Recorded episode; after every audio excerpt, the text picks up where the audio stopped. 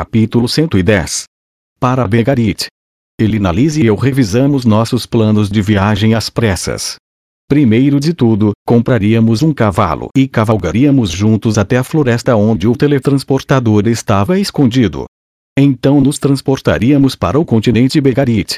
Se a memória de Nanaoshi estivesse correta, isso nos levaria a uma jornada de uma semana ao sul de uma cidade oásis chamada Bazar. Infelizmente, estaríamos viajando por um deserto quase estéril. Nanaoshi ficou tão exausta que Osted acabou precisando carregá-la nas costas. Teríamos que estar bem preparados.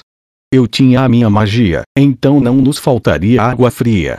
Só isso já tornaria as coisas significativamente mais simples. Não tínhamos um mapa para a cidade de Bazar, mas Elinalise confiava em sua habilidade de viajar por territórios desconhecidos. Ela alegava que elfos podiam viajar até mesmo pelas florestas mais densas sem nunca ficarem perdidos. Senti a necessidade de mencionar que um deserto não era nada parecido com uma floresta, mas isso só me rendeu um sermão irado sobre seus muitos anos de experiência como aventureira. Dado quão confiante ela estava, tive de presumir que ficaríamos bem. Assim que chegássemos em Bazar, poderíamos contratar um guia para o nosso destino final. Rapan ficava a cerca de um mês ao norte, e essa seria uma longa jornada. Elinalise poderia nos manter na direção correta, mas seria muito mais fácil encontrar algum habitante local que conhecesse um caminho mais prático. Depois de chegar a Rapan, resgataríamos minha mãe o mais rápido possível e voltaríamos para casa pelo mesmo caminho que usamos. Ou seja, precisaria contar sobre os círculos de teletransporte a mais gente, mas não tínhamos muitas escolhas. Eu não poderia dizer aos meus pais para pegarem o caminho mais longo na volta. Pelo que sabíamos, Paul estava viajando em um grupo de seis pessoas. Provavelmente sete, presumindo que Gizilma se juntou a ele. Só teríamos que fazer todos jurar em segredo, a propósito, fiz questão de avisar Sylphie e minhas irmãs a não contar sobre os teletransportadores a ninguém. Só para deixar claro, mencionei que um cara muito assustador, um que poderia derrotar Ruigerd em um instante, poderia ficar muito bravo se dessem com a língua nos dentes. Com nosso plano básico definido, Elinalise e eu começamos a trabalhar nos detalhes. Eu já tinha organizado o meu equipamento, levaria meu cajado de confiança, a Quaertia, e um hobby que Sophie escolheu para mim. A única outra coisa que passou pela minha mente foi o feitiço da invocação que Nanaoshi me deu anteriormente. Eu não sabia quando poderia ser útil, mas decidi levar 10 cópias do pergaminho comigo. Poderia fazer uma nova chapa de impressão em um único dia, mas não queria carregar tinta pelo deserto. Os pergaminhos eram muito mais leves e menos frágeis, e se acabasse precisando de mais, poderia simplesmente comprar um pouco de tinta em Rapan. Por falar nisso, eu não tinha a moeda local. Sequer tinha certeza de que tipo de dinheiro usavam por lá. Provavelmente seria mais fácil se levasse algo que pudesse trocar por dinheiro com facilidade. Fora isso, só precisava de rações comestíveis para a viagem. Era minha primeira viagem a Begarit, então não fazia ideia de que tipo de ferramentas ou equipamento poderia precisar. Teria que obter tudo no local, conforme necessário. Como nossa jornada iria durar apenas seis semanas, fiquei com algum espaço livre nas minhas malas. Eu poderia tecnicamente levar algumas coisas que nem precisava. Mas isso não significava que seria inteligente me sobrecarregar com bobagens. Viajar com pouca bagagem deveria ser melhor. Estaríamos chegando a Bazar dentro de uma semana, então não era como se fôssemos vagar pelo deserto por muito tempo. Ainda assim, decidi levar um livro que continha detalhes sobre magia de teletransporte, dados os potenciais riscos que estaríamos enfrentando. Eu sabia que Osted usou essas coisas no passado, mas isso não significava que estaríamos em segurança. Voltei para os escritórios da universidade, adulei gênios por um tempo e consegui permissão para pegar alguns títulos da biblioteca emprestados por um longo prazo. Peguei o livro que tinha em mente, uma consideração exploratória sobre teletransportação em labirintos, e peguei um volume chamado Continente Begarit e a Língua do Deus Lutador, que também estava por lá. Achei que poderia ser útil se eu passasse por dificuldades de compreensão. Lembrei que Ginger sabia uma ou outra coisa sobre cavalos, então pedi a ela que me acompanhasse até um estábulo local. Aproveitei para avisar Zanoba a respeito da situação. Entendo. Você então poderá voltar em cerca de meio ano. Sim. Mas não posso explicar como. É mesmo. Um. Sabe, eu poderia ordenar que Giger vá junto, caso queira. Não seja ridículo, Zanoba. Porque eu sairia do meu caminho para tornar a pobre mulher em minha inimiga. É. Bem, como desejar. Não se preocupe comigo, certo? Apenas se preocupe em cuidar de seu filho e das minhas irmãs. Não há necessidade em se preocupar com isso. Talvez eu até possa designar Ginger para protegê-las em sua ausência. Eu bufei. É coisa da minha cabeça ou você está tentando afastá-la? Zanoba olhou na direção de Ginger, então se inclinou para sussurrar ao meu ouvido. A mulher é meio incômoda, Rudels. Desde que eu era criança, ela me dava sermões sobre cada erro que cometia. E, ultimamente, também tem sido rígida demais com Julie. Isso está ficando irritante. O cara parecia um estudante universitário reclamando da mãe. Pensando bem, ele devia ter uns vinte e poucos anos. Eu conseguia entender como ele se sentia. Mais ou menos. Mas, acima de tudo, me sentia mal por Giger. Ela ainda era jovem. A garota estava gastando seu tempo cuidando de um bebê super desenvolvido.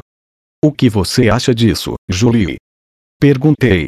Nossa aluna mais nova havia se juntado a nós na expedição para comprar cavalos. Teria que encorajá-la a continuar com o treinamento enquanto eu estivesse fora. Poderíamos retomar o projeto da estatueta de Ruigerd após o meu retorno. A senhorita Ginger só aponta os Maus hábitos do mestre Zanoba. Bem, lá vamos nós. Melhore a forma, Zanoba. Você precisa dar um bom exemplo para ela. Urn. Sim, isso realmente me lembrava uma mãe invadindo o apartamento imundo que seus dois filhos estavam enchendo com pilhas de lixo. Isso era, de certa forma, reconfortante. Enfim. Continue praticando enquanto eu estiver fora, de acordo com o prometido, certo, Julie? Sim, grão-mestre. Vou dar o meu melhor. Jolie não estava mais tropeçando tanto nas palavras. Também tínhamos que agradecer a Giger por isso. Nesse ponto, a mulher em questão chegou onde estávamos, conduzindo um cavalo pelas rédeas. Aqui está, St. Rudels. Acredito que este deve atender às suas necessidades. Oh, os cavalos nessas partes costumavam ser criaturas volumosas, já que precisavam passar a maior parte do ano abrindo caminho pela neve. Este, de perto, parecia quase uma espécie de cavalo diferente daqueles de corrida com os quais eu estava familiarizado. Não correria tão rápido, mas poderia continuar andando por vários dias. Os cavalos deste mundo eram, no geral, monstruosamente fortes, por nenhum motivo em particular, decidi que ele era digno do nome Matsukaze. Obrigado, Ginger. Você tem sido de grande ajuda. Está tudo bem. Não foi nenhum problema. Quer que eu peça a Zanoba para fazer algo por você? Quem sabe massagear os seus ombros? Sant Rudels. Tenho muito respeito por você, mas gostaria que mostrasse um pouco mais. Tá bom, tá bom. Foi mal. Foi uma piada. A julgar pela forma como estava me encarando, Ginger não achou isso muito engraçado. Enfim. Consegui meu cavalo e deixaria as pessoas mais importantes da minha vida saberem o que estava acontecendo. Eu estava me esquecendo de alguém? Talvez. Mas senti como se tivesse falado com todos os meus amigos. Badgad ainda não estava por perto, mas não havia nada que eu pudesse fazer a respeito. Bem, tanto faz. Verifiquei cada um dos itens da minha lista de tarefas e fiz todos que sabiam sobre os círculos de teletransporte jurar em segredo. Estávamos prontos para ir. No dia da nossa partida, minha esposa e minhas irmãs me acompanharam até a porta da frente. Voltarei antes que você perceba, Sophie. Rude. Ela jogou os braços ao meu redor enquanto lacrimejava. Me acostumei a abraçá-la nos últimos seis meses. Seu corpo era pequeno e irradiava o calor, Às vezes era como abraçar um animalzinho afetuoso. Mas, desta vez, seus ombros estavam tremendo e ela também fungava um pouco. Isso não estava tornando a partida mais fácil, sinceramente. Afinal, deveria ficar. Talvez pudesse esperar o nascimento da minha criança para só então ir ajudar o meu velho. Digo, pense nisso. Normalmente, levaria um ano apenas para chegar lá. Eu não poderia ficar em casa por mais sete meses e partir depois do nascimento da minha criança. A viagem deve levar apenas seis semanas, então eu poderia fazer isso dentro do prazo. Eu não era forte o suficiente para impedir que essas coisas passassem pela minha mente. Mas, no final das contas, Guiz estava desesperado o suficiente para enviar uma mensagem expressa do continente Begarit, esses serviços não eram baratos, mesmo para as cartas mais curtas. Não era algo que alguém faria, a menos que fosse necessário. O tempo provavelmente era essencial. E se eu fosse logo, ainda poderia voltar em tempo para ver o nascimento da minha criança. Só precisava pensar nisso como uma espécie de viagem de negócios.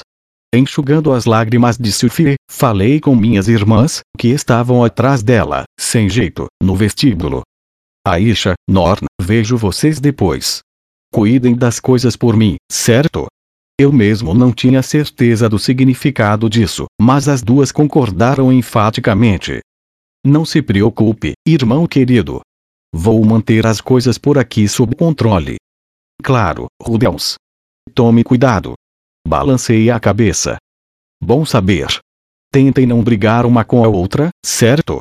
Elas responderam sim, em perfeito uníssono. Não pude deixar de sorrir diante das expressões severamente sérias em seus rostos. Sophie. Elinalise escolheu este momento para dramaticamente montar em nosso cavalo. Ele estava com duas semanas inteiras de provisões no lombo, mas nem parecia sentir o peso. Nosso Matsukaze era realmente uma fera. Seja corajosa, querida, você vai ficar bem. De qualquer forma, você não precisa do marido por perto para dar à luz. Confie em mim, estou falando por experiência própria. Acho que sim, disse Sophie com um sorriso fraco. Tome cuidado também, vovó. Ah, não se preocupe comigo. Consigo me virar. Elinalise jogou o cabelo para cima em um gesto de suprema confiança. A mulher podia ser legal quando queria. Parecia até um cavaleiro de um conto de fadas ou algo assim. Era uma pena que eu a tivesse visto fazendo birra no outro dia. Aquele tipo de memória destruiu a experiência toda. Bem, acho que todo mundo tem seus pontos fracos, não? Eu mesmo com certeza tinha vários. Então tá bom. É melhor pegarmos a estrada. Sem desperdiçar mais tempo, pulei atrás de ele na Lise. Ela era uma mulher magra, mas sentou-se na cela ereta feito uma vareta. Era meio reconfortante saber que era ela quem ficaria nas rédeas. E ter meus braços ao redor dela também não era desagradável. Senti uma pontada de culpa, mas. Ei, só estava a pegando emprestada de Cliff por um tempinho, certo? Rude? Sophie inclinou a cabeça curiosamente para mim. Não que eu estivesse fazendo algo suspeito, Sério. Eu tinha que segurar firme para não cair, isso era tudo. Certo, pessoal. Nos vemos logo. Por fim, nossa jornada começou. Levamos cinco dias para chegar à floresta a sudoeste de Sharia. Durante a primeira etapa da jornada, fomos acompanhados por um aventureiro que contratamos na guilda. Ele seria o responsável por levar nosso cavalo de volta para a cidade. Os cavalos apenas atrasariam em uma floresta densa, e não sabíamos o tamanho do teletransportador que usaríamos. Ter um animal de carga para nossas viagens pelo deserto seria conveniente, mas seria mais inteligente se conseguíssemos um por lá. Provavelmente encontraríamos algo mais adequado ao clima local. Resumindo, ter alguém escoltando nosso cavalo de volta para a Sharia fazia mais sentido. Ele não custou barato, então eu pretendia ficar com ele. Nunca aprendi a cavalgar, então passei a maior parte da viagem agarrado a ele na Lise. Claro, me mantive ocupado. De forma completamente platônica. Passei um dia inteiro carregando aquela fralda mágica que Cliff criou. Isso envolvia passar meus braços ao redor da cintura de Elinalise. Então notei nosso guia contratado me lançando alguns olhares de inveja. Depois de chegar à floresta, nos despedimos de Matsukaze. Ele esperançosamente se daria bem com Aisha e os outros. Agora tínhamos uma floresta para investigar. Esqueci qual era exatamente o nome dela. Algo semelhante à floresta lume, será? Uma palavra que significa estômago em um ou outro idioma. Essa escolha faz sentido quando se entra no local. A vegetação era incrivelmente densa. Havia tantas árvores altas e antigas que seus galhos chegavam a bloquear o sol. Um lugar meio sombrio, na verdade. O solo estava cheio de raízes, então muitas vezes parecia que estávamos andando em cima de um piso de madeira todo furado e irregular. Era preciso tomar cuidado por onde anda o tempo todo. As árvores maiores tinham raízes ainda maiores e, em alguns lugares, até mesmo formavam um tipo de escada natural. Era quase como uma masmorra ao ar livre. Mesmo um patrulheiro experiente poderia facilmente se perder em um lugar destes. E uma vez que se desviasse do caminho, seria fácil se tornar a presa de um monstro ou escorregar e cair de uma plataforma de madeira. Muitos corpos humanos foram, sem dúvidas, digeridos por esta floresta ao longo dos séculos. Não parecia que recebia visitas frequentes de lenhadores. Será que os monstros locais eram fortes? Ou numerosos? Ou talvez existissem outras florestas próximas que estivessem melhor localizadas? Sinceramente, a resposta devia ser uma combinação de todas as opções. Só para ficar claro, os lenhadores deste mundo não eram motivo para zombaria. Um grupo deles costumava ser mais organizado e capaz do que um bando regular de aventureiros. As florestas ofereciam madeira de sobra, mas também eram o lar de muitos monstros. O ato de cortar uma única árvore se tornava uma tarefa perigosa. As pessoas precisavam formar times, e às vezes até mesmo contratar guarda-costas. Uma expedição típica envolvia alguns combates sérios que iam além de cortar madeira, então a guilda dos lenhadores era o lar de muitos sujeitos formidáveis. Além disso, o trabalho deles tinha uma função vital neste mundo. Se as árvores não fossem regularmente cortadas, em algum momento teriam que lidar com enxames de entes perigosos. Lembra da formação que discutimos antes, Rudeus? Disse ele na Lise. Vamos tomar nossas posições. Certo. Ainda assim, isso não era nada para aventureiros veteranos como nós. Estávamos alertas, é claro, mas calmos. Elinalise assumiu a liderança e eu a segui de certa distância. Como podia se esperar de uma elfa, ela sabia como andar neste terreno. E graças à sua excelente audição, recebíamos avisos antecipados sempre que algum inimigo tentava nos emboscar. Três monstros às duas horas. Certo. Ao comando, disparei um canhão de pedra à frente e à direita. O projétil acertou um javali verde, bem no momento em que ele rompeu a folhagem, fazendo-o voar para trás enquanto esguichava sangue. Seus dois companheiros na mesma hora deram meia volta e fugiram. Elinalise estava lidando com a parte de busca e eu com o dever de destruir. Até então, estávamos eliminando todas as ameaças antes mesmo de se aproximarem de nós. Não tínhamos nos envolvido em nenhum combate real até o momento, o que era bom para mim. Elinalise parecia estar nos guiando em torno de áreas perigosas onde os animais se reuniam em grande número. Evidentemente, era uma habilidade que adquiriu ao longo dos anos, e não algum tipo de instinto élfico natural. Acho que encontrei, é este o monumento que estávamos procurando, certo? Passado algum tempo, ela avistou o que estávamos tentando encontrar. Era uma chapa de pedra plana com um símbolo esculpido na superfície, em frente a uma espessa parede de vegetação. Me resignei com a possibilidade de vasculhar a floresta por dois ou três dias, mas conseguimos encontrar a coisa antes do pôr do sol. A mulher talvez tivesse colocado pontos de habilidades em encontrar segredos ou algo assim. As escritas na pedra me eram familiares às do monumento dos sete grandes poderes. Tinha o brasão do deus dragão, um padrão afiado e angular composto principalmente de triângulos. Me lembrava um pouco do símbolo mágico que aparecia na testa de um personagem de anime quando ele ficava mais forte, embora os detalhes específicos fossem totalmente diferentes. Talvez fossem ambos representações do rosto de um dragão. Ainda assim, eu já tinha visto esse brasão sozinho. Ah, é mesmo.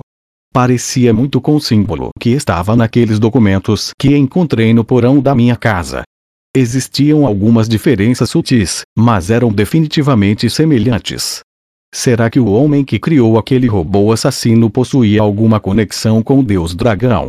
Bem, provavelmente existia um monte de símbolos parecidos por aí. No meu velho mundo, muitos países tinham bandeiras semelhantes. Algum problema?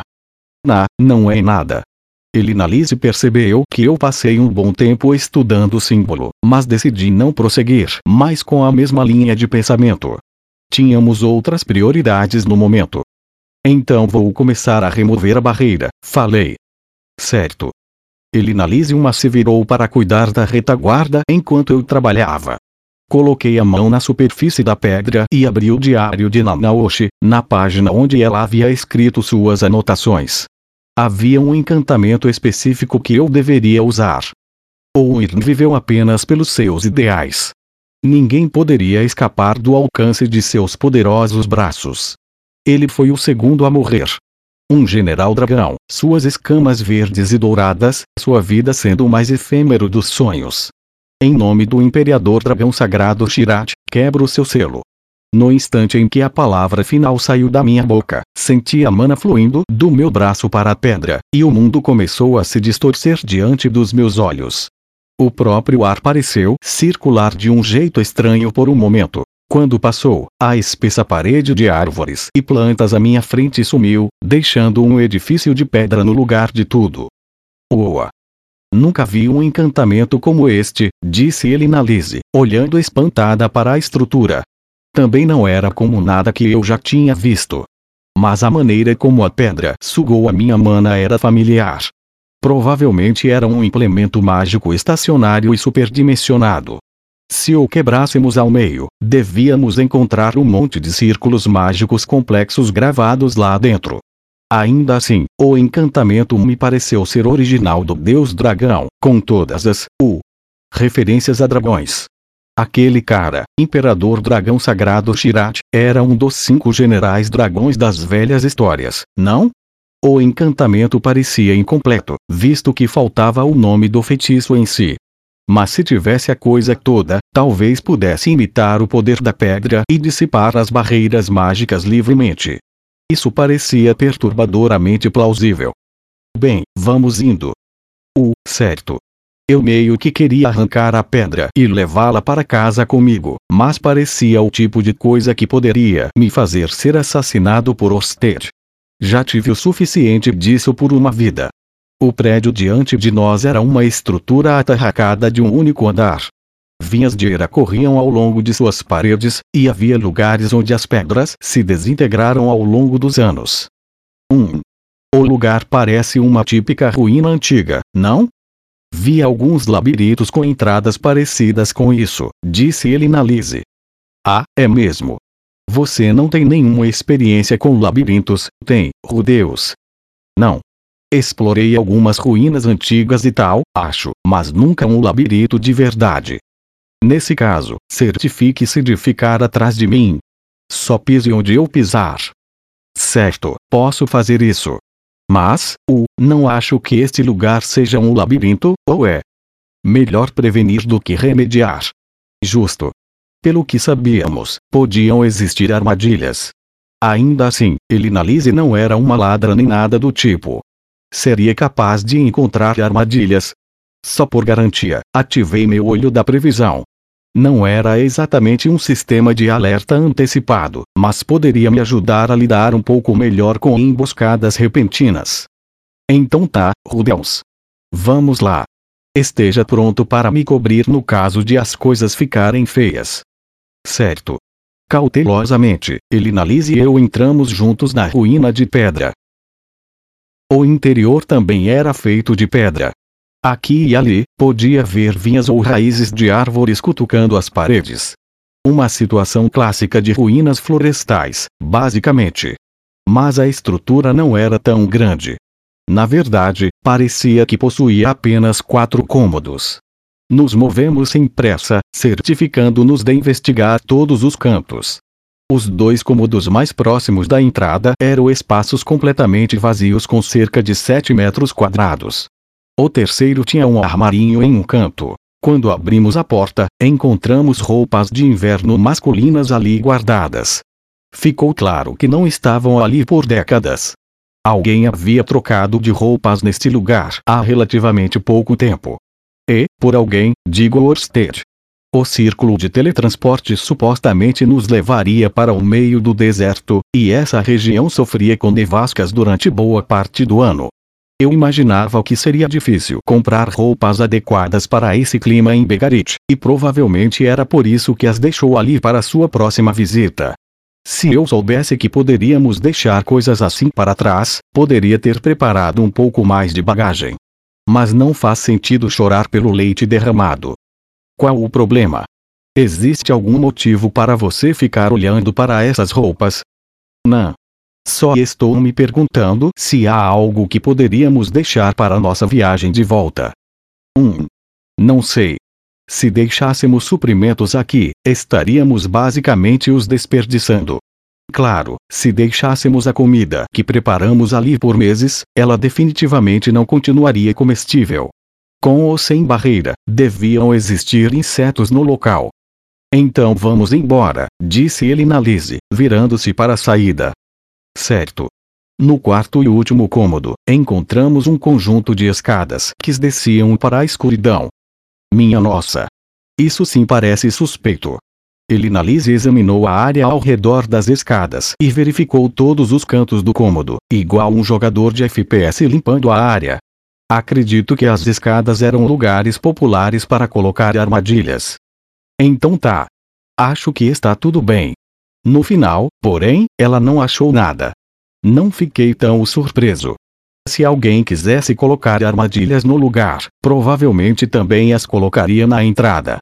Vou descer primeiro. Cuide da retaguarda, Rudels. Certo. Elinalise desceu as escadas bem devagar e com muito cuidado. Fiz questão de seguir seus passos. Estranhamente, as ruínas não ficaram mais escuras à medida que descíamos. O motivo disso ficou claro assim que chegamos ao fim da escada. Bem, aí está. Havia um enorme círculo mágico no chão à nossa frente, tão grande quanto um dos cômodos do andar de cima. Em tamanho, pelo menos, era comparável ao que fiquei preso no Palácio Real de Chirone e estava constantemente emitindo uma luz branco-azulada. Então seria este o círculo de teletransporte? Sim, devo assumir que sim. Só para ter certeza, tirei o diário de Nanaoshi da minha bolsa e revi as suas anotações. A coisa à nossa frente parecia muito semelhante ao esboço de um círculo de teletransporte bidirecional. Havia pequenas diferenças, mas todos os recursos principais estavam ali. Tudo o que tínhamos a fazer era pisar na coisa e, teoricamente, deveríamos reaparecer no continente Begarit. Elinalise, no entanto, não parecia estar com pressa para fazer isso. Estava olhando para o círculo mágico com uma expressão hesitante no rosto. Algum problema, Elinalise? Tenho algumas memórias bem dolorosas envolvendo teletransportes, isso é tudo. Memórias dolorosas, Estava falando sobre algum incidente durante seus dias como aventureira. E, bem, você não é a única. Ah. Suponho que não. Elinalise balançou a cabeça e voltou a olhar para o círculo mágico. Desta vez, havia uma expressão realmente determinada em seu rosto. Se essa coisa nos jogar no meio do oceano, acrescentei prestativamente, vamos nos certificar de fazer Nanaoshi se arrepender. Tudo bem, disse ele na Lise. Vou segurá-la enquanto você enfia. Podemos ir com algo menos sexual. Sexual. Não especifiquei o que você estaria enfiando, nem onde, querido. Você pode simplesmente enfiar o dedo no nariz dela ou algo assim. Você que leva tudo por trás. Enfiar o dedo no nariz de uma garota, na verdade, ainda me parece algo meio sexual. É mesmo. Um, Depois vou perguntar se o Cliff quer tentar. Não me culpe se ele aceitar. Sorrindo, Elinalise me pegou pela mão. Apesar de seus dedos finos, seu aperto era forte. Esta era a mão de uma aventureira. Também estava um pouco quente e e fez meu coração começar a bater um pouco mais rápido. Claro, eu tinha Sylphie, e Elinalise tinha o Cliff. Se acontecesse algo entre nós, estaríamos ambos cometendo adultério. E, de qualquer forma, não era como se tivéssemos sentimentos um pelo outro. Espero que não esteja entendendo as coisas mal, Rudels. É importante mantermos contato físico enquanto nos teletransportamos, isso se quisermos ter certeza de que continuaremos juntos. Ah, é mesmo. Sim. Sinto muito por isso. Opa! Isso foi meio embaraçoso. Eu não era mais um virgem, então não tinha desculpas para continuar cometendo esse tipo de erro. Lá vou eu de novo, seduzindo o marido da minha neta sem nem tentar, suspirou ele na Lise. Suponho que sou tão gostosa que isso chega a ser um crime. Sim. É melhor espiar os seus delitos apresentando um pedido de divórcio. Ei! Vamos lá, agora você só está sendo rude. Assim era melhor. Se transformássemos o constrangimento em piada, isso acalmaria a tensão sexual. Elinalise realmente sabia como lidar com esse tipo de situação. Certo, e aí, podemos ir. Vamos fazer isso. Pisamos no círculo de teletransporte ao mesmo tempo.